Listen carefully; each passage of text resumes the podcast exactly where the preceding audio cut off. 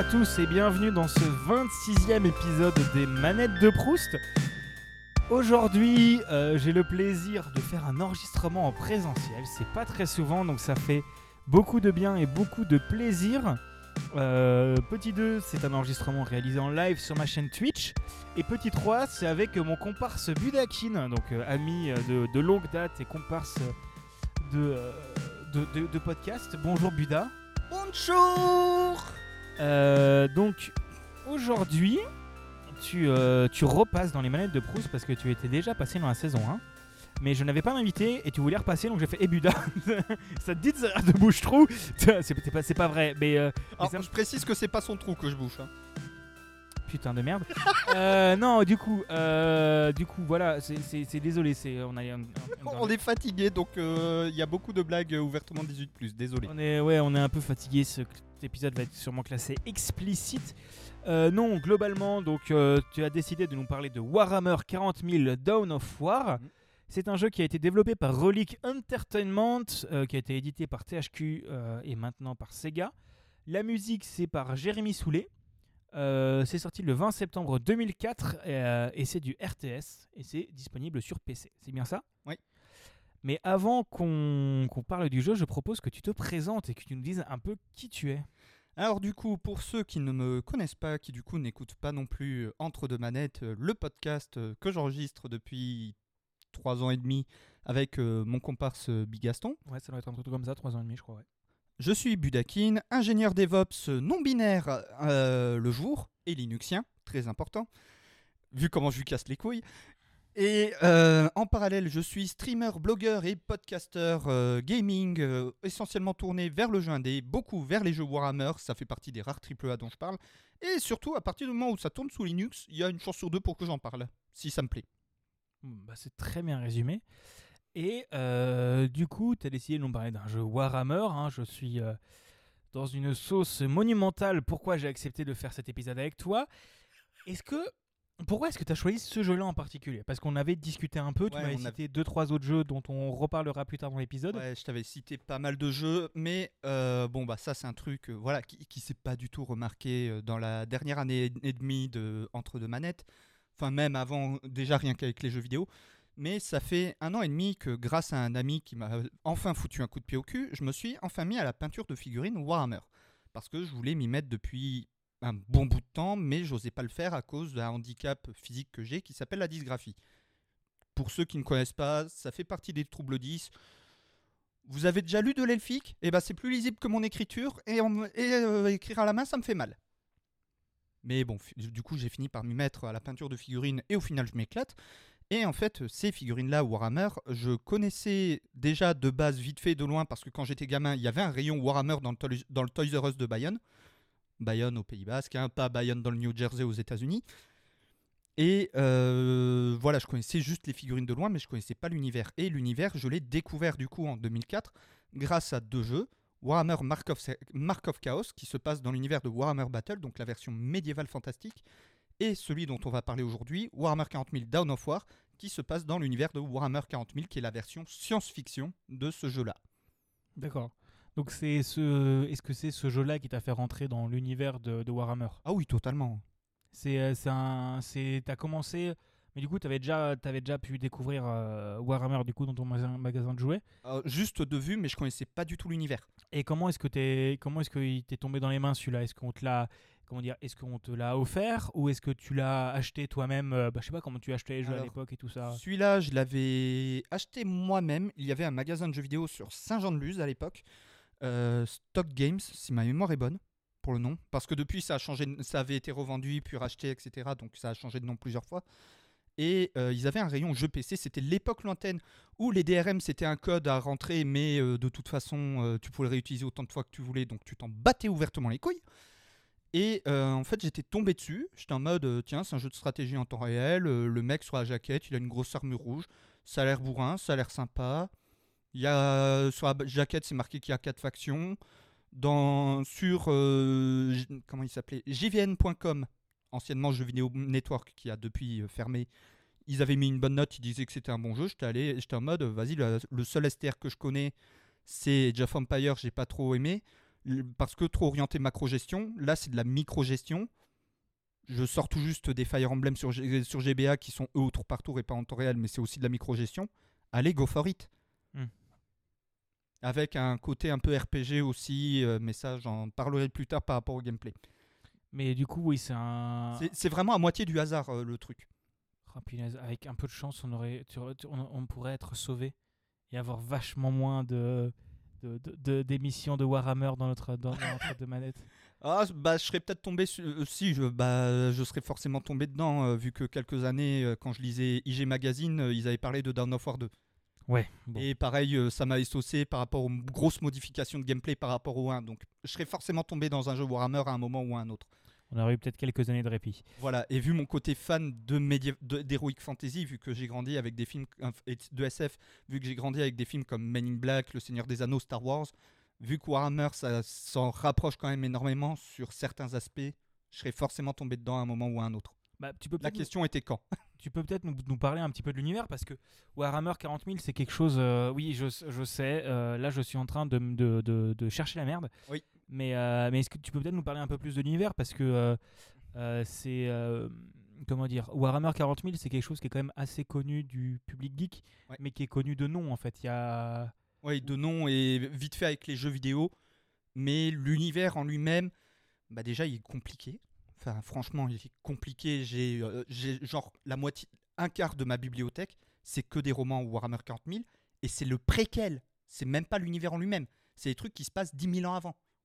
C'est dire le bordel scénaristique. Mais pour faire, pour faire simple, je vais essayer de faire simple, promis. Warhammer 40 000, à la base, c'était un jeu de plateau donc avec des figurines, avec plein d'armées, des Space Marines, des orques, des Eldar. Voilà, bon, on fait simple. Vous prenez concrètement les races classiques d'Heroic Fantasy.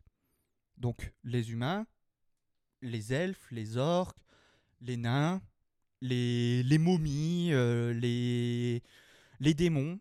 Et vous mettez tout ça dans l'espace, en version SF. Là, vraiment, on a la base de l'univers en lui-même, sans rentrer dans le scénar. Scénaristiquement parlant, pour faire simple, le jeu se passe dans la Voie lactée, en l'an 40 000, d'où le nom.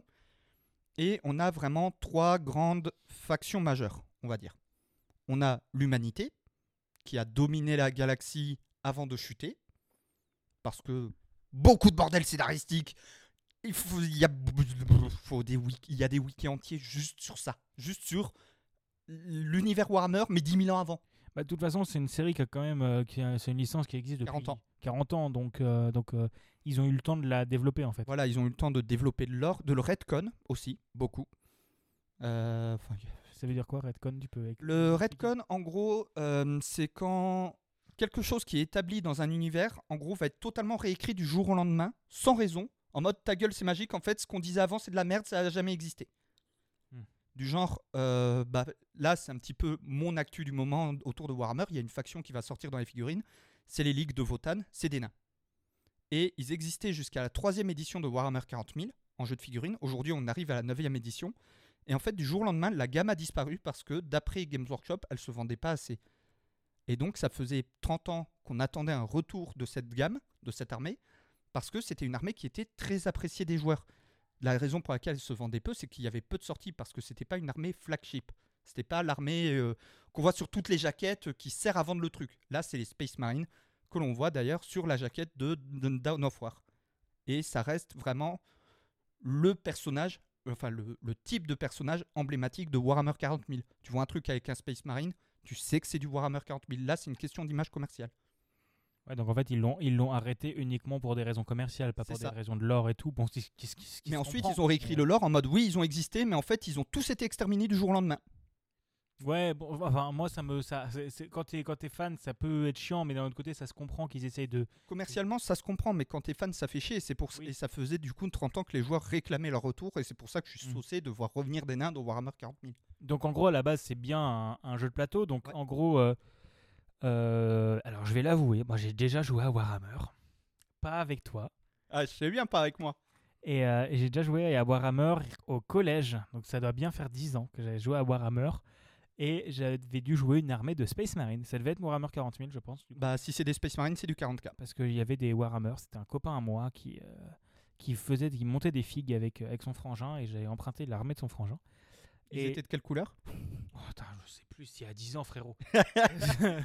je me souviens encore de sa baraque, de son chocolat chaud, mais de la, la couleur de ses figurines. euh, Parce que faut savoir un truc, chez les Space Marines, en gros, ils sont divisés. Les Space Marines, il y a dans les écrits du lore 1000 armées, enfin 1000 chapitres, jusqu'à la V7, parce que depuis la V8, ça a changé. 1000 chapitres de 1000 Space Marines. Donc 1000 armées de 1000 pégus, tous de la même couleur. Et chaque armée a ses propres couleurs, ses propres codes, sa propre culture. Et justement, les jeux Dawn of War, pour revenir vers eux, va se concentrer sur les Blood Raven. Les Blood Raven, c'est un chapitre de Space Marine que dans le jeu de plateau, ils existent, mais ils sont juste cités, du genre dans le livre de règles des Space Marines. Exemple de schéma de couleur, les Blood Raven, origine, on sait pas, date de fondation, on sait pas, base d'opération, le système Aurelia, tactique de bataille, spécialisé dans la- le cumul de connaissances et la magie. C'est tout, c'est juste ça. C'est juste ça. Le lore complet de cette armée jusqu'à la sortie des Warhammer, Dawn of War- des Warhammer 40 000 Dawn of War, c'était ça. Juste un, un neuvième de page sur le livre de règles des Space Marines. Ouais, C'était la justification de l'or pour le- le- l'environnement, mais euh, c'est ça. Pour euh, donner un exemple de schéma de couleur pour les joueurs qui savent pas quoi peindre, quoi jouer. Mais du coup, ça a permis à Relic Entertainment, en 2004, quand ils ont voulu développer un jeu Dawn of War, de partir sur une armée qui certes existait dans le jeu Warhammer 40 000, mais pour laquelle il n'y avait pas beaucoup de lore développé. Parce que s'il y avait beaucoup de lore développé, comme par exemple les Ultramarines, appelés aussi les Schtroumpfs, les mecs en bleu dont je te parlais, qui restent l'armée flagship, euh, là, il faut, il y a un travail d'écriture nécessaire en plus, dans le sens où faut, faut pas que tu écrives de conneries par rapport à un lore déjà existant. Là où si tu pars d'une armée bullshit entre guillemets, dans le sens où euh, oui, elle existe, mais en, en truc d'exemple, mais ensuite on s'en branle. Là, tu peux faire littéralement ce que tu veux. oui, parce qu'il n'y avait pas de l'or existant. C'est ça. Et c'est justement comme ça qu'ils ont écrit en fait tout le scénario des Dawn of War, parce que les Dawn of War, à part Winter Assault, la première extension du premier Dawn of War, tous le scénar tourne autour des Blood Raven. Ok. Les Blood Raven qui sont les persos de Dawn of War. Exactement.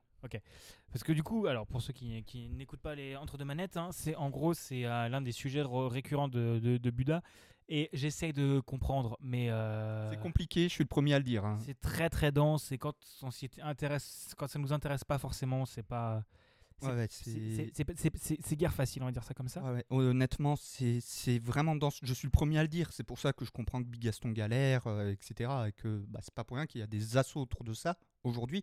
Parce que c'est tellement dense qu'il faut vraiment être fan pour réussir à s'y mettre à fond. Et, euh, et en plus, du coup, l'univers de Warhammer est, euh, est très dense en plus. C'est un. Parce que là, on a parlé du coup de, plutôt de Warhammer 40 000, Ouais. donc avec les Space Marines et tout ça, donc qui ont fait Warhammer, Ca- Warhammer Total, Total War, entre autres, c'est aussi. Alors, dans- Total War Warhammer, ça, c'est les jeux vidéo qui sont beaucoup plus récents. Le premier date de 2015, le dernier est sorti cette année. Et là, c'est dans l'univers de Warhammer Battle, qui était le, le premier jeu de Games Workshop, donc vraiment un univers médiéval fantastique inspiré du Seigneur des Anneaux, qui a lui-même inspiré Warcraft derrière. Donc sur une base, les humains, les, les elfes, les nains, les orques, les démons, les momies, les vampires, vraiment la base de Heroic Fantasy. Avec quelques petits trucs en plus, comme euh, les hommes lézards, euh, des trucs comme ça. Ah, des trucs rigolos. Et du coup, ouais, il y a eu beaucoup, beaucoup de jeux différents. On a déjà discuté aussi pas mal de Blood Bowl, qui est un, Ouais. un dérivé de, de- de Warhammer, mais dans un genre de sport. Ouais, c'est en fait euh, c'est du football américain pour, parodique dans l'univers de Warhammer Battle. Donc, il y a, comme tu as dit, il y a des romans, on a parlé de quelques jeux. Euh, Il y a aussi bah, du coup les figurines qui sortent assez régulièrement Ouais. avec des livres de règles et, et, et ça peut être un, ça peut être un, un passe-temps qui est assez onéreux mais qui, qui est assez gratifiant parce que Ouais. tu as un objet fini à la fin. Quoi. Exactement. C'est d'un côté ça reste onéreux et chronophage. Onéreux dans le sens où bah, je vais vous donner un exemple euh, vraiment concret. Aujourd'hui, à Warhammer euh, Age of Sigmar ou 40 000, donc les jeux de plateau, une armée complète format tournoi, donc 2000 points, en neuf, vous devez compter au moins 500 euros. Minimum. Ouais, c'est assez, c'est assez, euh, assez cher. Là où d'autres jeux, parce qu'il n'y a pas que ça dans les jeux, on parlait de Blood Bowl. Blood Bowl, une équipe complète, si vous rajoutez les star players et les trucs comme ça, vous en aurez pour, euh, allez, 80 euros très grand maximum. Et, et, t'as- et le kit de démarrage à 100 à 120 euros, je crois que tu me disais. 120 euros avec euh, deux équipes, deux star players, deux big guys, et euh, le terrain et les règles et les dés. Et, euh, et- et c'est quand même un, un- un- comment dire un loisir qui est assez de niche parce que c'est, c'est- dis- disons que l'avant c'est pas exactement comme du comme du euh, comme du jeu de rôle hein, parce que tu nous en as tu nous en as On tu- peut y jouer en mode jeu de rôle via le système narratif. oui parce que tu, tu m'avais je te laisse je te laisse nous expliquer qu'est-ce Ouais, que ouais, c'est je t'en avais parlé. narratif. En gros, il y a deux grands systèmes de jeu dans euh, que ce soit Warhammer ou Blood Bowl. On a le mode compétitif, appelé aussi le jeu égal, où vraiment c'est euh, allez hop, deux armées euh, de la même taille, avec euh, à peu près de puissance équivalente, et tout va se jouer vraiment au talent. Et à la chance au G2D, on va pas se mentir, hein, y a, vu qu'il y a beaucoup de G2D, il y a aussi beaucoup de chance.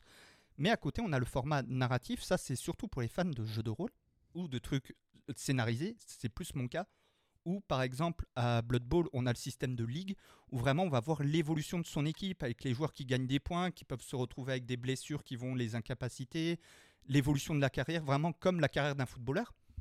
Et à Warhammer 40 000 et Age Sigmar, là c'est vraiment une euh, campagne narrative où vraiment tu vas écrire le scénar de ta campagne au fil de tes batailles.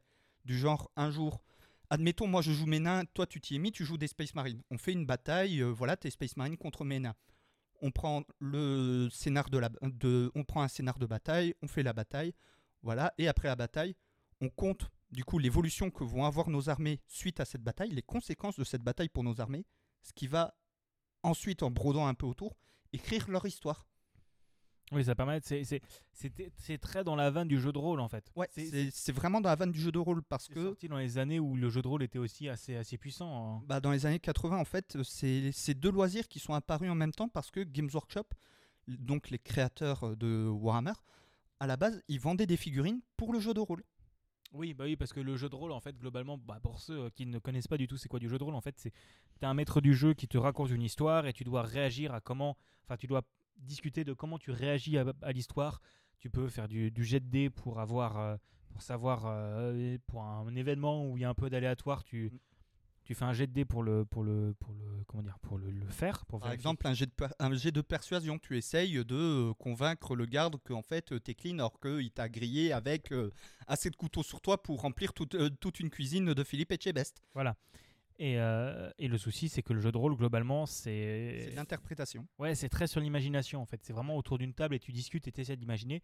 Alors que quand tu arrives à avoir un, un support, et c'est aussi euh, là où des sites comme Roll20 ou comme euh, des youtubeurs comme, comme Fibre Tigre, enfin, c'est pas des youtubeurs, des- Fibre Tigre ou alors le groupe euh, Role Players. qui arrivent, ouais, c'est ça, qui arrivent à vraiment remettre, en fait, qui mettent du, scén- du scénario et de l'ambiance autour avec des décors et tout ça. Et c'est ce qui fait que c'est assez compliqué aussi de faire du jeu de rôle sur Twitch parce que soit tu as beaucoup de budget et tu arrives à faire ça bien, soit tu as peu de budget et c'est juste de la voix en fait, c'est de la radio. Voilà, c'est de la radio. Mais il existe des podcasts euh, rôlistes. Bah, j'aimerais bien en lancer un. je vais essayer de monter une, une campagne Star Marks et on va se faire une, Oh putain. une campagne Star Marks en podcast. Attention, attention, attention. Racisme anti-russe. Non, non, non, parce que c'est- il faut pas, il faut pas insulter la mère patrie. Euh, patrie. mère patrie. Euh, oui, donc globalement, voilà. Je pro- j'ai- J'essaye de non, mais c'est bien qu'on en discute parce que euh, comment dire, c'est pas quelque chose qui m'intéresse franchement, mais je pense que c'est quand même un, pas- enfin, si ça m'intéresse, Ça reste mais- deux choses qui sont liées en fait. Oui. Et Ouais. c'est et c'est quelque chose en fait. Je m'y mettrais pourquoi pas un moment, mais c'est euh, il faut avoir le budget. Il faut avoir le budget, il faut avoir le temps de peindre les figurines. Pour euh, donner un exemple, euh, bah toi tu as vu les figurines sur mon Instagram. Quand j'aurai mon nouvel appart, tu verras en IRL. Mais par exemple, euh, un bon, c'est un général, donc c'est quand même une, figurine très détaillée, mais qui fait la taille d'une clé USB concrètement, donc euh, pas plus grand que ça. Euh, il m'a fallu 4 heures pour le peindre, Et euh, et, plus euh, les temps de séchage. et le temps de montage aussi, il faut les monter. Ouais, il faut prendre le temps de les monter, plus le temps de peinture, et bah ça, ça prend du temps. Et c'est compliqué. Je propose qu'on revienne à Sur le jeu vidéo, parce qu'on a un peu divergé. Oui, mais c'est très bien, c'est très bien parce que en fait le truc c'est qu'on a on a esquivé mes quatre premières questions en trois minutes. Donc j'ai dû trouver comment broder pour que l'épisode fasse pas ça. Désolé. Et j'étais vraiment en mode mais putain, Je lui propose de parler de Warhammer, Ouais, mais j'essaye de faire des efforts justement pour éviter que ça devienne chiant. mais, mais tu me réponds. oui, Je te propose de parler de Warhammer. J'étais en mode ça va, il va broder, ça va faire une Ouais, heure. mais j'essaye de faire des efforts pour pas que ça devienne chiant. Mais tu me réponds oui, non. Donc j'ai dit, j'ai dit, c'est quoi Warhammer? Après, bon, après, on va revenir sur le jeu. Hein Oui, donc on va revenir sur le jeu. Euh, du coup, Dawn, euh, Dawn of War. Dawn of War, c'est un RTS, donc un jeu de stratégie en temps réel. Ouais. Tu nous disais, euh, enfin bon, un des jeux de stratégie en temps réel qui est assez connu en France, bon, entre autres grâce à la Zilan, c'était Age of Empire. Ouais. Et un autre qui est assez connu, c'est StarCraft 2, qui, est, euh, qui a été très connu. Warcraft est un peu plus oublié maintenant parce À que, cause de World of Warcraft essentiellement. parce que ça a été remplacé par World of Warcraft et bah, League of Legends, qui, euh, enfin par Dota. Alors, Dota, c'était un mode de Warcraft 3 et League of Legends a été un jeu indépendant à la base, développé par trois des mecs qui étaient dans l'équipe de base de Dota, qui ont voulu simplifier le jeu. Ouais, donc Parce que Dota reste quand même très compliqué. Il y a une grande blague chez les joueurs de Dota, c'est, vous savez ce qu'il y a au-dessus de- du niveau euh, Challenger, donc le top niveau de LoL en Corée? Le bronze 5, euh, le bronze 5 français de Dota. Pour dire justement, tu, tu- tu veux un truc encore plus fort que les meilleurs des meilleurs des meilleurs de LoL? Bah tu prends les plus nuls de Dota parce que Dota c'est beaucoup plus dur. Mais du coup, voilà, donc c'est, du RTS qui est un jeu de du coup en stratégie en temps réel Ouais. où par rapport à un autre qui peut être assez connu, enfin un autre genre de stratégie, c'est les civilisations. Les civilisations, c'est tu joues au tour par tour. Là, Alors civilisation c'est du 4X surtout. oui, c'est du 4x. Donc c'est encore autre chose que euh, bah, par exemple euh, du Wargroove. oui que du war. Ouais, oui, ouais, voilà, ça me va. Et en fait, là, c'est vraiment du temps réel, donc tu dois, tu dois regarder un peu partout, tu dois Ouais. construire tes choses. Euh, et du coup, comment ça se passe dans euh, dans Dawn of War quand tu joues à Alors, ça dans le je vais surtout parler du premier Dawn of War, Oui. peut-être du deuxième si on diverge un peu, mais surtout pas du troisième, parce que le troisième, je vous le dis tout de suite, à part les OST, il n'y a rien à sauver dans ce jeu. Même le scénario est à chier. Ok. Le premier Dawn of War, c'est simple. Dans le jeu de base, parce qu'ensuite il y a eu trois extensions, on a le choix entre quatre factions. Les Space Marines, donc euh, les fameux Blood Raven, euh, des humains super soldats en grosse armure avec des gros fusils et des grosses épées tronçonneuses.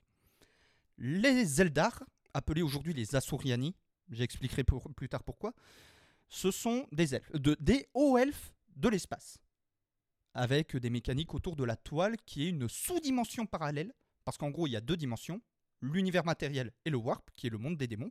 Et la toile, en fait, c'est une sous-dimension à la frontière entre le warp et l'univers matériel. Et du coup, les Eldar vont avoir beaucoup de mécaniques de hit and run par rapport à ça. Grâce euh, au passage dans le warp, etc., c'est des unités très chères et très fragiles, mais derrière, gros DPS, grosse mobilité. Et du gros nu. Ensuite, on a les orques. Bon, j'avoue, je mets une orques. Euh, vous prenez des orques du Seigneur des Anneaux, vous les mettez encore plus teubés, mais d'un autre côté encore plus logique. Dans le sens où les orques ont un principe, c'est s'ils croient suffisamment fort à quelque chose, cette chose va arriver. Alors j'ai expliqué à Bigaston Oh pourquoi. non, mais ça, ça m'a la, terminé. la vraie explication scénaristique, parce que la, la version courte, c'est du moment qu'ils y croient, ça marche. La version longue, c'est un bordel sans nom. Ouais, t'es pas obligé de tout nous l'expliquer parce que. Voilà, c'est- capillotracté. Parce que je veux bien qu'il faille broder pour faire un épisode, mais là. là, Mais du coup, les orques, par exemple, c'est du moment qu'ils peignent un truc en rouge, ça ira plus vite. Du coup, toutes leurs voitures sont peintes en rouge. Ah oui, ça vient de là le délire de peindre rouge. Oui.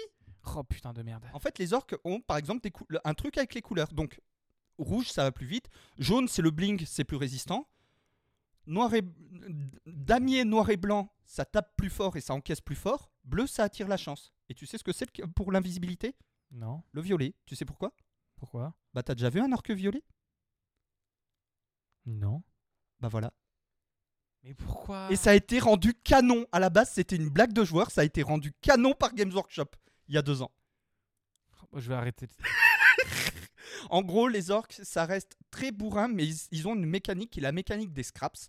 La mécanique de récupération, en gros, de temps en temps, sur les champs de bataille près des tourwags, qui sont des générateurs à scraps et en plus buff en zone, ça va leur permettre de récupérer du matériel pour leur crafter des équipements pour les rendre plus puissants. Du coup, des plus gros fusils, des plus gros qui coupent. Oui, parce que c'est pas des épées ou des couteaux, c'est des qui coupent. Et c'est pas des marteaux, c'est des qui tapent. Par contre, les flingues, c'est des flingues. Faut pas simplifier les flingues. Ça, c'est- des flingues, c'est déjà facile. F-L-I-N-G. Il y a un G à flingue? Oui. Je pensais que c'était un K. Je pensais que ça disait flingue. Et ils ont le Tela Tepula. Le plus là, c'est un téléporteur. Mais vu que t'es là et après là, bah c'est le plus là. Mais pourquoi j'essaie encore de comprendre le lore de ce truc non alors mais que- c'est des orques, c'est- c'est c'est- c'est les orques, faut pas chercher. Les orques c'est débile. C'est l'armée, en fait c'est une armée running gag dans Warhammer. Oui. C'est vraiment l'armée running gag où toutes- tous les trucs les plus débiles, vous les trouverez chez les orques. Et enfin, dans le premier of War, la quatrième armée, c'était le chaos. Enfin, les Space Marines du chaos, plus précisément. Ce sont des Space Marines, donc grosse arme, humain, humain super soldat amélioré avec 19 organes en plus, grosse armure, grosse épée tronçonneuse, gros flingue. Mais ce ne sont pas les gentils. Bon, les Space Marines non plus techniquement, mais ça c'est un autre débat. Euh, ce sont des Space Marines en fait qui ont décidé de trahir l'impérium de l'humanité et qui se sont tournés vers les cultes du chaos et qui du coup prient des démons. Donc ils vont avoir des pouvoirs liés à la magie noire, au warp, des invocations de démons et des capacités liées aux quatre dieux du chaos en fonction de qui est leur dieu. Korn, ça va être le dieu du sang, donc euh, ça va être des gros bourrins en mode Euh, tapez euh Voilà, Des supporters de foot. voilà. Pardon, désolé, c'était une balle perdue, mais. euh, Euh, pour les unités de Tsench, ça va être essentiellement les cultistes et les sorciers, donc euh, la magie noire, les complots. voilà, vous voyez un complotiste? Bah imaginez que des cultistes de Tsench, c'est des mecs qui font vraiment ce que disent les complotistes. Réfléchir? Ne pas être un mouton? Aussi. Non mais tu déconnes, mais c'est vraiment canon que dans le lore, les gars qui convertissent les autres au chaos, ce qu'ils disent c'est ne soyez pas des moutons, n'obéissez pas à l'empereur. Et ils avaient pas Telegram, dis donc. Euh, Non, et ils avaient pas télégramme. Oh punaise, au secours. Euh, nous avons Nurgle, du coup, le seigneur de la peste, des maladies, et donc les Marines de la peste font de l'AOE autour d'eux et encaissent comme des enculés, avec une régène d'enculés. Et enfin, mes préférés, les Noise Marines, qui servent du coup Slanesh, prince des, prince des princes noirs du chaos, seigneur des plaisirs, maître des excès. Et du coup, eux, leur cri de guerre, c'est le silence, offense Slanesh. Donc, de ce Et du coup, ils te sortent un gros dubstep gun et.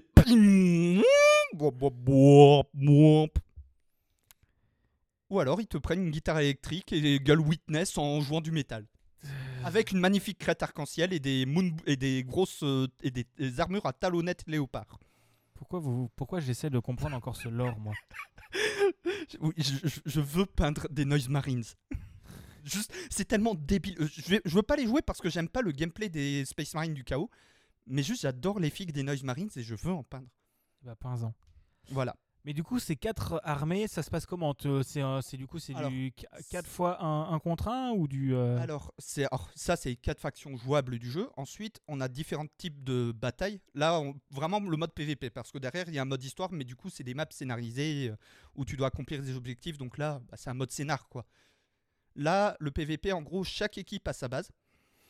Et euh, il y a deux. Enfin, c'est des équipes, soit ça peut être de la mêlée générale, donc 8 équipes sur le même champ de bataille qui se foutent sur la gueule. Ou alors, euh, par équipe, 1 contre 1, 2 contre 2, 3 contre 3, 4 Ouais, contre ok. 4. Chaque équipe va avoir son ou ses spawns avec sa base, qu'il faudra agrandir, améliorer, construire des nouveaux bâtiments. Et il va y avoir sur la map deux types de points de contrôle. D'un côté, les générat- enfin, il va y avoir les générateurs qui permettent de, re- de prendre de l'énergie, enfin de générer de l'énergie, merci Captain Obvious, pour euh, bah, du coup euh, pouvoir crafter plus de trucs. Générer plus d'unités, plus de bâtiments, te- gagner, euh, crafter des technologies ou des améliorations pour les unités. Par exemple, prendre des Space Marines et leur filer des lance-flammes. Ou des jetpacks, pour donner un exemple. Et euh, l'autre, ça va être les points de victoire. Ça va être des points fixes le champ de bataille qu'on peut protéger avec des tourelles quand on les domine, mais du coup les adversaires peuvent les prendre. Ok. Et les points de victoire, du coup, en gros, c'est du King of the Hill. Le but, c'est d'être la première équipe à avoir, tous les, à avoir atteint tel score de- de points de victoire. Généralement, c'est du 150 points quand on est en 1v1.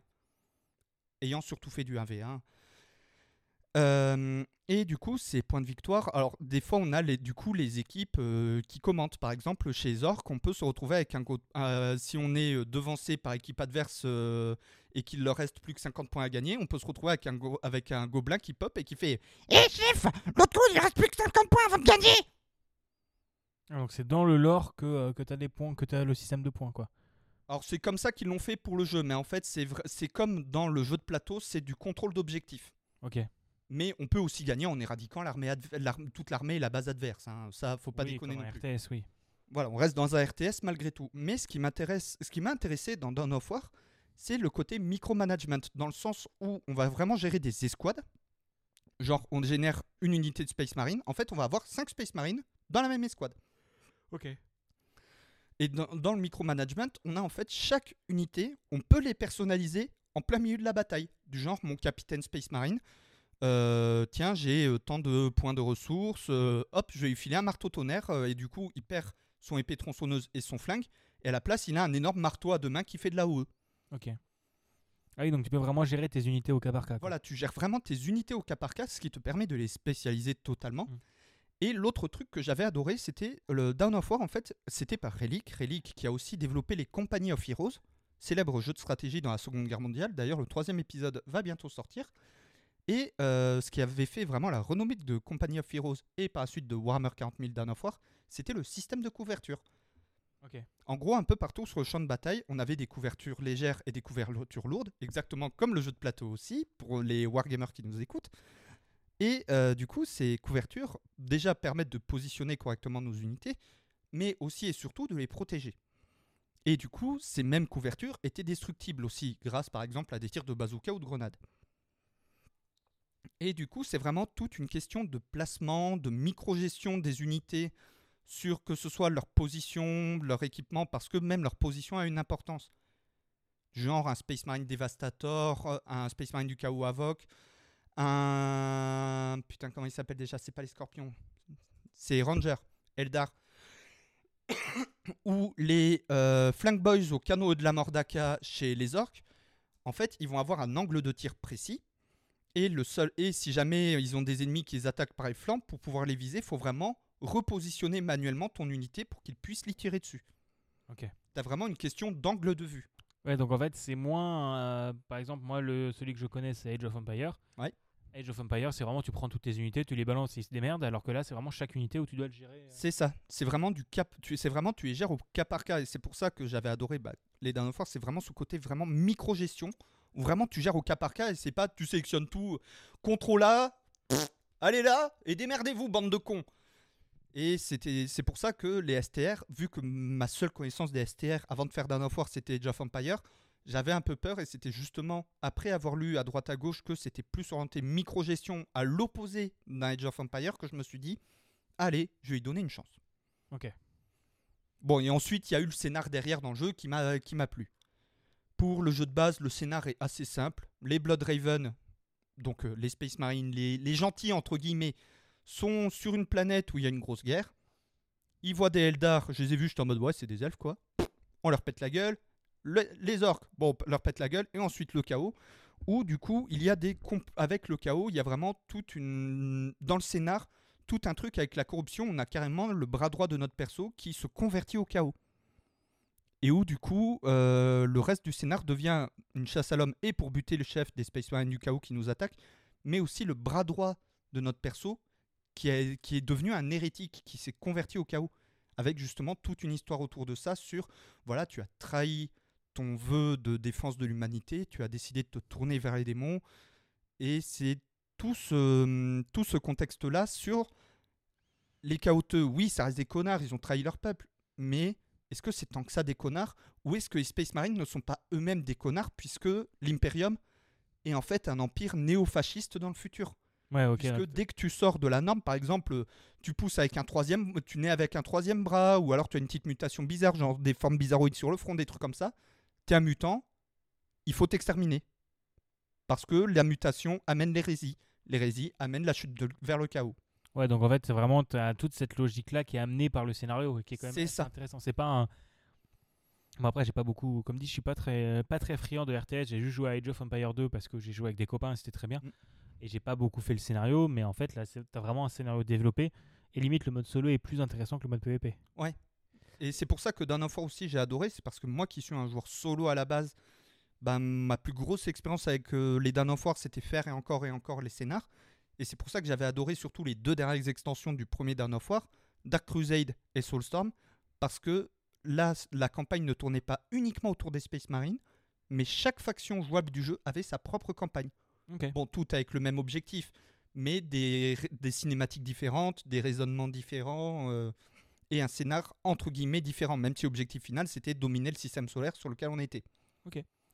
Mais du coup, est-ce que c'est ton jeu Warhammer préféré? Euh, pas tout à fait. Alors pour Warhammer 40 000, je précise, c'est plutôt Dawn of War 2. Parce que Dawn of War 2, donc la suite de ce Dawn of War, ils ont repris les principes de base du jeu, mais ont poussé encore plus à l'extrême le côté micro-gestion. Ok. Dans le sens où, pour le mode multi, on n'a plus de construction de base. On a un spot avec notre base, on l'améliore juste, mais ça s'arrête là. Derrière, tout se joue vraiment sur les unités. Ouais, Donc c'est plus de la gestion d'unité que de la. Voilà, là où Age of Empire, c'est vraiment tu gères ton village, tu dois créer les trucs, passer tes âges, etc., etc. Voilà, c'était que de la gestion d'unité. Et au niveau du scénar, le, scénar, euh, le mode euh, histoire avait aussi un énorme côté RPG, dans le sens où nos escouades, vu que c'était toutes des escouades no- nommées, montées de niveau, on pouvait vraiment les personnaliser de A à Z au fil des items qu'on débloquait et des points de compétences qu'on débloquait aussi pour eux. Et euh, du coup, avec ça, il y avait aussi. Alors ici, les OST n'étaient pas par Jérémy Soulet. Elles, elles étaient très bonnes. Et pour une fois, Jérémy Soulet ne nous a pas fait le duel Elder Scrolls like. C'est suffisamment rare pour être noté. euh, On en reparlera après. Là, c'était par euh, Doyle euh, W. Donnehu, si ma mémoire est bonne. J'ai toujours eu du mal avec son nom, je suis désolé. Qui lui, en fait, va avoir une, une couleur musicale qui va se rapprocher plus d'un alien. Sur un côté un peu euh, horreur, horrifique. Et justement, Dawn of War 2 va aussi apporter un côté horrifique où déjà bah, notre, le, mentor de notre général, le capitaine Daviantul, grand héros de la campagne de Cronus, hashtag l'extension Dark Crusade du premier Dawn of War, se fait buter sur le champ de bataille au bout de la troisième mission du jeu. Vraiment, il se fait buter par des tyrannides. Les tyrannides, si vous avez joué à StarCraft, voyez les ergs bah, C'est ce qui a inspiré les ergs. Et pour ceux qui n'ont pas joué à StarCraft, regardez les arachnides dans Starship Troopers. Ok. Voilà.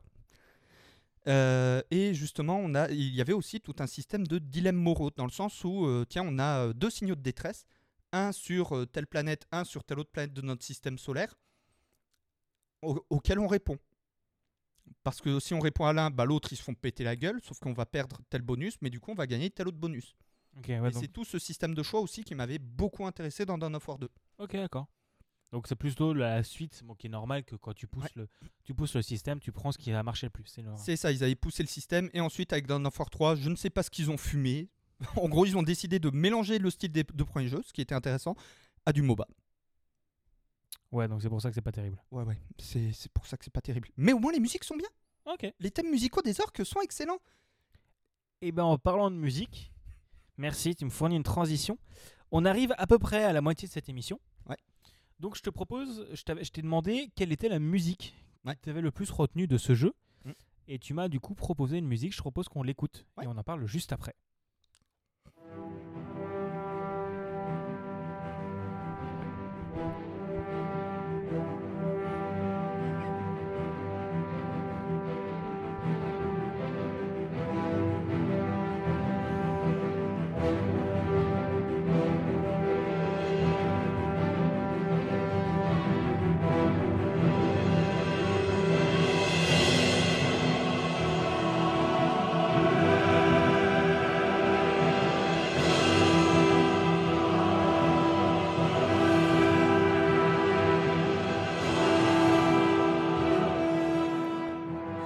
Quand même sur de la bonne musique bien bien épique. hein. Ouais, on reste sur la bonne musique euh, bien bien équipe. Musique qu'on entend, on entend un extrait de cette musique d'ailleurs dans le premier trailer de Dawn of War et ça aussi ça avait fait, m'avait fait m'intéresser au jeu parce que ce même trailer est en fait la cinématique d'intro du jeu où on a des Space Marines qui livrent une bataille contre des orques, mais où les orques, les Space Marines se rendent compte qu'ils sont beaucoup trop nombreux et où du coup dans cette cinématique on avait un Space Marine qui livrait un dernier baroud d'honneur là où il voyait tous ses frères d'armes se faire tuer sur le champ de bataille par les orques, vraiment chargés dans le tas pour pouvoir brandir la bannière des Blood Raven pour donner un signal à ses frères d'armes qu'ils voyaient arriver en Thunderhawk et en Drop Pod, donc euh, module d'atterrissage. En en gros, ils atterrissaient depuis l'espace pour vraiment, les gars, on est là, on a tenu bon, mais on est désolé, on n'a pas pu tenir plus.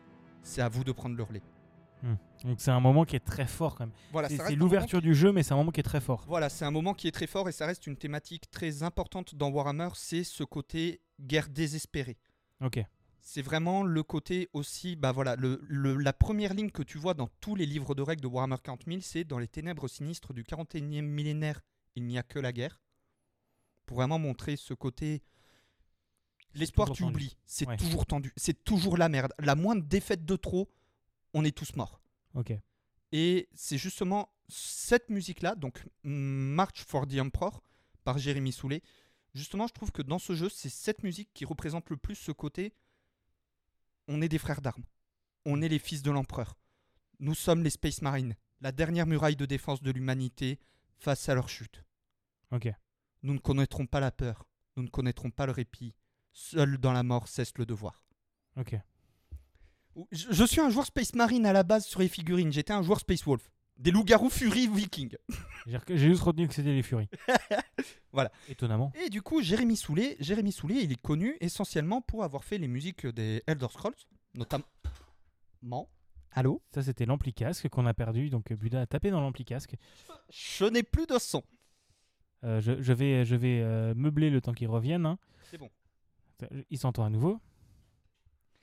Et donc, euh, Jérémy Soulet, qui est essentiellement connu pour euh, faire la musique d'Elder Scrolls et qui a fait les musiques de beaucoup de jeux de cette époque, notamment les Star Wars Knight of the Old Republic, des RPG dans l'univers de Star Wars, et aussi plus récemment de Star Wars, le MMO Star Wars The Old Republic.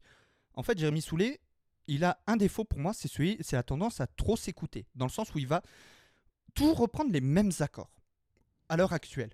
Genre, vous prenez les musiques de Morrowind, Oblivion, Skyrim, vous changez le tempo, les instrus, c'est la même chose.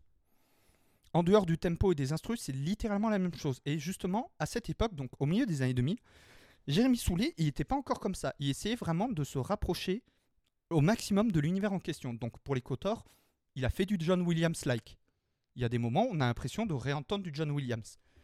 Et quand il a travaillé sur euh, of War, il sortait tout juste euh, du premier Kotor.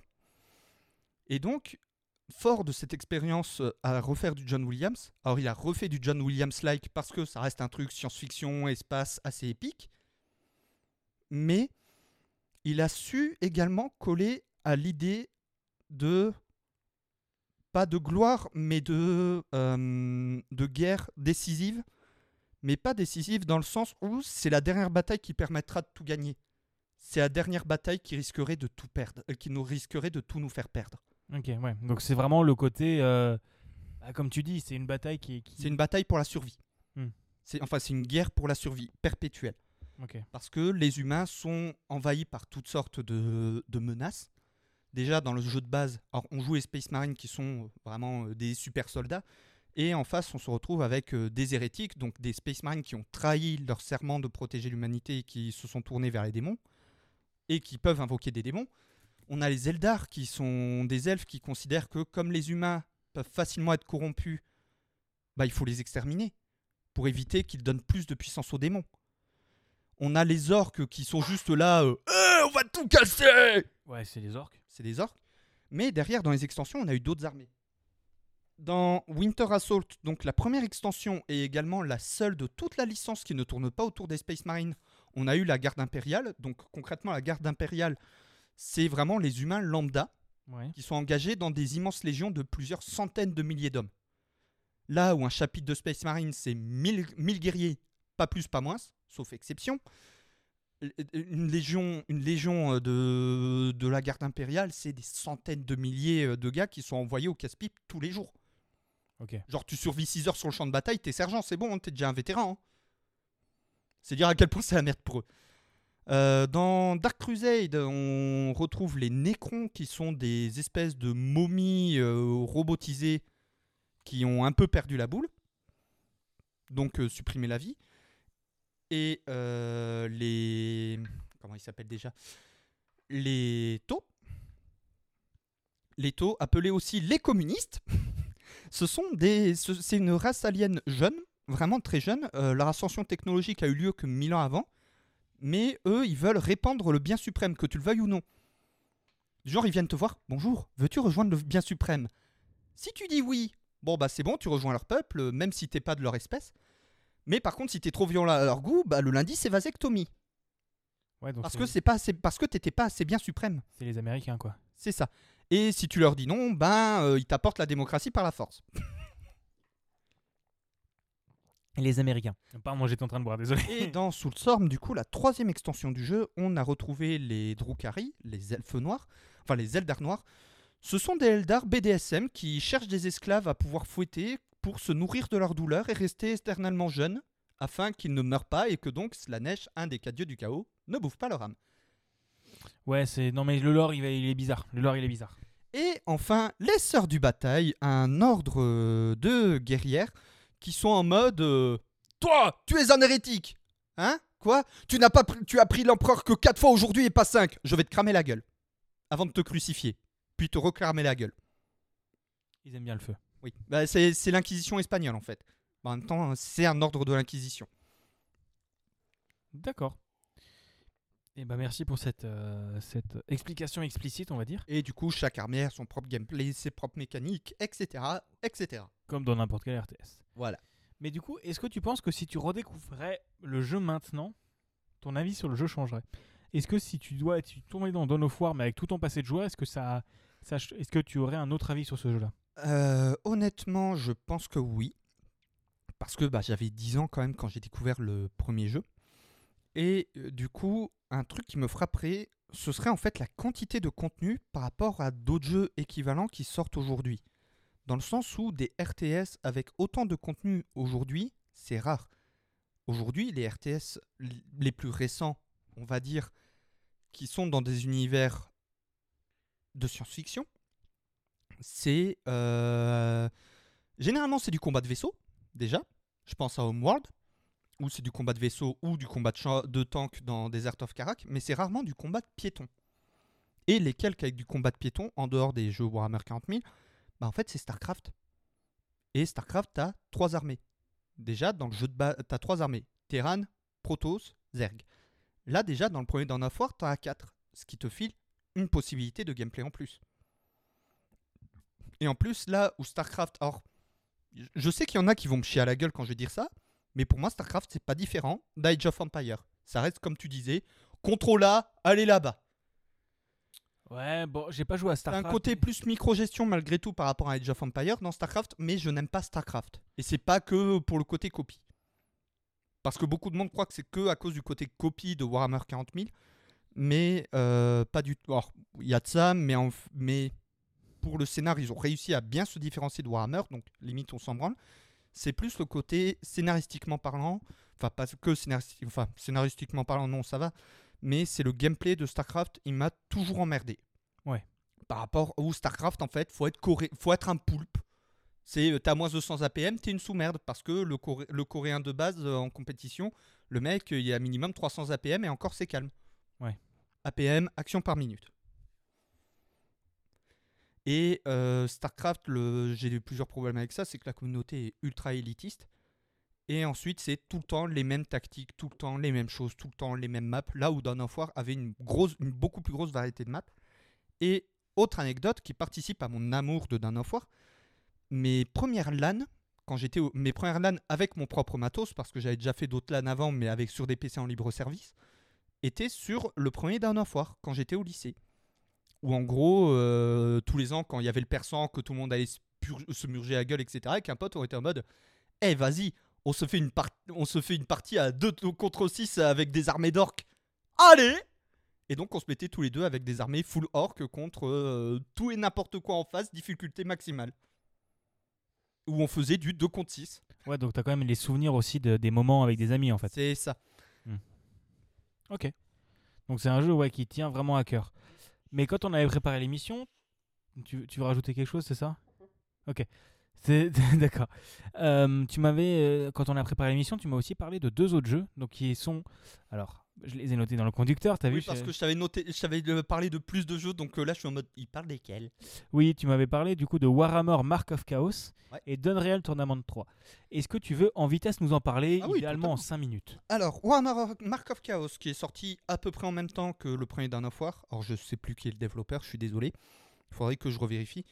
C'est euh, un STR aussi, mais dans l'univers de Warhammer Battle. C'était mon tout premier jeu dans Warhammer Battle, donc vraiment la version médiévale fantastique. Et ce que j'avais aimé, et ce jeu, euh, en gros, Mode multi, on reprend le principe de points comme sur le jeu de figurines. En gros, tu as un budget en coût et il faut que ton armée rentre dans le budget. Et tu as construit absolument comme tu veux. Mais ce qui m'avait marqué surtout dans ce jeu, outre son gameplay qui se rapproche beaucoup d'un Total War, un Total War aujourd'hui, t'as- enfin, les joueurs de Mark of Chaos, quand ils jouent à Total War Warhammer, ils sont en mode Putain, j'ai l'impression d'être revenu en 2004. Vraiment. C'est les mêmes. Alors, à part les trucs vraiment spécifiques à Total War pour les batailles, les batailles, on a vraiment l'impression de, de retourner à Mark, of, à Chaos. Et en parallèle, ce qui m'avait marqué avec ce jeu, c'était qu'on avait vraiment deux campagnes. La campagne du chaos, où on jouait, As- euh, si ma mémoire est bonne, à Zavarkul, un des grands chefs du chaos qu'il y a eu dans le lore, mais depuis le moment où il était juste un simple Pégu, et où on suit son ascension de Pégu, qui prit le chaos, mais c'est tout, à grand chef de guerre suprême du chaos. Hmm. Et en face, on suit un du côté de l'Empire, donc euh, des, des gentils entre guillemets, on suivait un prêtre guerrier euh, humain pour justement la construction de la défense face à aux invasions du chaos qui viennent du nord. Et pareil, il y avait toute une mécanique de choix scénaristique euh, dans le- sur euh, la map de campagne, des trucs comme ça. Ok. Et l'autre jeu, Unreal, Unreal Tour- Tournament, ouais. Unreal Tournament 3, Fast FPS développé par Epic, sorti en 2007. Euh, bah, en fait, c'était vraiment mon Fast FPS euh, du cœur quand j'étais au lycée, où en gros, à l'époque, tous les mecs de ma classe étaient à fond sur le FPS du moment. Je te laisse deviner lequel. Ça devait être Call of? Exactement. ça, devait être le, ça devait être le premier Call of, ouais. Euh, le quatrième, techniquement, on était sur Modern Warfare. Ok. Ah oui, ok. Alors Modern Warfare, puis World at War, puis Modern Warfare 2, Black Ops, Modern Warfare 3, Black Ops 2. Ouais, non, mais il y, a un- il y a un Call of par an, donc bon, on aura du temps, on aura du mal à tous les citer. Voilà.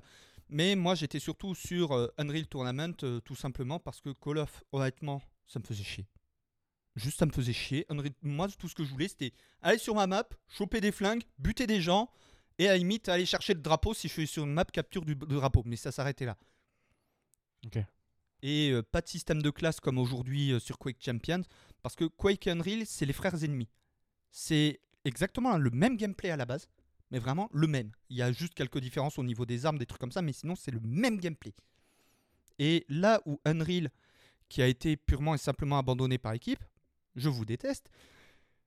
En même temps, ils ont sorti un petit jeu euh, pas connu, tu sais, un jeu de défense de base là, Fortnite. Fortnite Fortnite. qui à la base devait être un jeu de défense de base, pour anecdote. Euh, on a eu Unreal Tournament 4 euh, il y a, a 5-6 ans. Là où en parallèle Bethesda, euh, du coup avec id Software, euh, a sorti Quake Champions, où en gros ils ont pris le principe de Quake 3 Arena, qui reste le rival historique de Unreal Tournament, et ils ont rajouté des persos à la Overwatch, et pour moi c'est ce qui a tué le jeu. C'est pour ça que le jeu est à moitié abandonné aujourd'hui, parce que tous les vieux fans de Quake et Unreal chient ouvertement dessus. Oui, parce que c'est pas le gameplay qu'ils recherchent. Moi, je sais que je j'aime beaucoup les FPS aéro parce que c'est ce que je recherche, mais quand tu ne recherches pas ce genre de jeu, c'est compliqué. Voilà, nous, ce qu'on recherche, c'est du fast FPS où vraiment, c'est tu spawns sur la map, tu chopes tes armes à droite à gauche, tu vas buter les mecs en face, tu vas voler le drapeau euh, quand tu es sur une map, vol du drapeau, euh, tenir le- l'objectif si tu es sur une map, tenir l'objectif. Mais ça s'arrête là et tu te casses pas la tête. Tu te casses pas la tête à faire un build de fou avec un intervention balle chemise, Zenoscope 360, euh, mes couilles. euh, On s'en fout de tout ça. Ok. voilà, c'est voilà, c'était vraiment une autre culture que bah, du coup Call of et euh, vraiment même dans la mentalité des joueurs, c'était pas du tout la même mentalité en fait.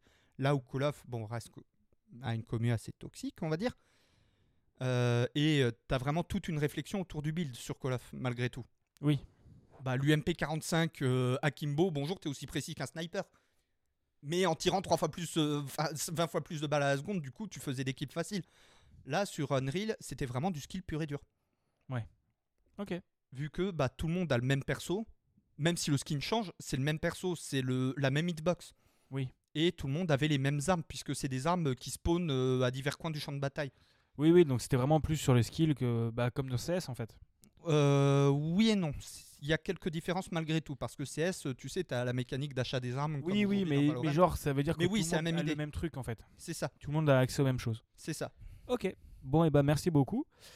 Est-ce que tu aurais une reco récente de jeu à nous, conseiller pour ceux qui auraient, envie de tenter un, des jeux dont tu nous as parlé aujourd'hui? Alors, en recours récente, si vous voulez vous tourner vers des jeux qui ressemblent, si vous voulez vous tourner vers un jeu qui ressemble à Dawn of War 1, bah en fait, il n'y a pas d'autre jeu qui ressemble à Dawn of War 1, donc jouez à Dawn of War. Soit le 1, soit le 2, surtout pas le 3, ou à la limite Company of Heroes si vous voulez un thème plus Seconde Guerre mondiale, mais les grandes lignes du gameplay resteront assez proches. Ou à la limite Iron Harvest, c'est le Company of Heroes mais avec des mechas. Ok.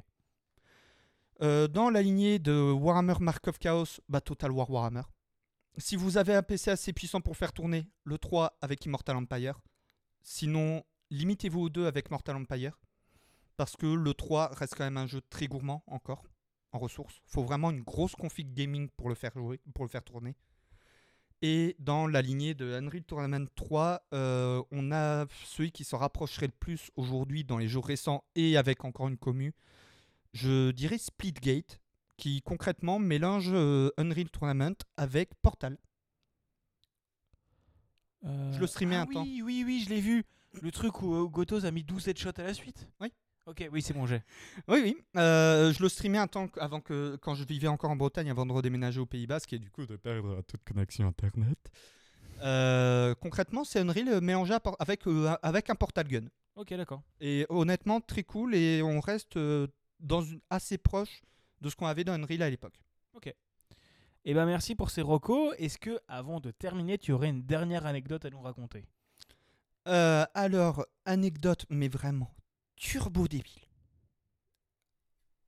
Mon schéma de couleur pour mes Space Marines, je l'ai fait avec le constructeur de schéma de couleur de Dawn of War 2 parce qu'en fait, il réutilise les, couleurs les couleurs même des peintures officielles Citadel. Donc les peintures officielles Games Workshop. D'accord. Et du coup, mon schéma de couleur, je l'ai fait avec le créateur de schéma de couleur du jeu vidéo. Et pareil, euh, j'ai fait plusieurs tests de schéma de couleur pour ma future armée de nains, vu que en termes de forme d'armure, on reste sur un truc à la fois proche et très différent des Space Marines. Ok. Mais vu que c'est les mêmes couleurs, il y a moyen de moyenner. Eh ben, c'est une très belle anecdote. Euh, on arrive à la fin de cet épisode qui aura pas dépassé l'heure. Eh, j'ai fait un effort. Et t'as fait un effort? J'ai- J'ai fait un effort justement pour que ce soit compréhensible et audible. Oui, franchement, ça allait. Euh, merci beaucoup à Fredoun pour la miniature du podcast. Merci à Woody pour tout ce qui est l'habillage sonore. Si vous nous écoutez sur Spotify, iTunes ou Apple Podcast, n'hésitez pas à laisser un commentaire et à laisser des étoiles au podcast. Euh, Il n'y a que 3,5 étoiles sur Spotify, donc n'hésitez pas à mettre des, des bons 5 étoiles, ça ferait, ça ferait plaisir Mm. de faire remonter, de faire remonter ça un peu. Euh, N'hésitez pas à venir découvrir mes autres podcasts ou nos autres podcasts plutôt, donc Capsule Pixel, euh, Capsule.pm, un podcast hebdomadaire de présentation de jeux vidéo en tout genre, euh, disponible tous les samedis à 14h sur tous les réseaux sociaux, ou Entre deux manettes, un podcast que j'anime avec, euh, avec euh, mon comparse Budakin ici présent et Barberousse euh, malheureusement pas présent. euh, qui est disponible pareil sur les applications de podcast où, où vous entendrez Buda parler de Warhammer assez régulièrement, très régulièrement. Buda, on peut te retrouver sur ton site budakim.fr et sur Ouais. ton compte Twitter et sur ton Instagram. Et sur mon Instagram, que du coup, vu que je me suis enfin mis à la peinture de figurines, bah, j'alimente mon Instagram essentiellement avec ça. Ok, bah n'hésitez pas, tous les liens seront comme d'habitude dans la description. Merci beaucoup à Xavier Guiman, Steph Core et Kish pour leur soutien sur Patreon. Si vous voulez les rejoindre et être crédité à la fin des épisodes ainsi que recevoir les épisodes en avance, n'hésitez pas à aller sur patreon.com slash bigaston. À partir de 1€, vous aurez tous mes épisodes de podcast en avance et vous soutenez ma création euh, en me permettant entre autres de payer le Xbox Game Pass pour Capsule Pixel. Euh, voilà, ça ferait très plaisir, n'hésitez pas à aller là-bas. C'est important. Aidez Bigaston à prendre le Game Pass pour, pour remplir des capsules pixels toutes les semaines. Oui, n'hésitez pas vraiment, euh, chaque euro compte. Et autrement, n'hésitez pas à partager ce podcast. hein. Rien que ça, ça aide beaucoup. Je vous fais des gros bisous. Et je vous dis, euh, on se retrouve euh, dans. On va peut-être d'ici la fin du mois, sinon le mois prochain pour le prochain épisode de euh, Les des manettes de Proust. Je ne sais pas encore avec quel invité. Merci beaucoup à vous et à la prochaine. Salut tout le monde!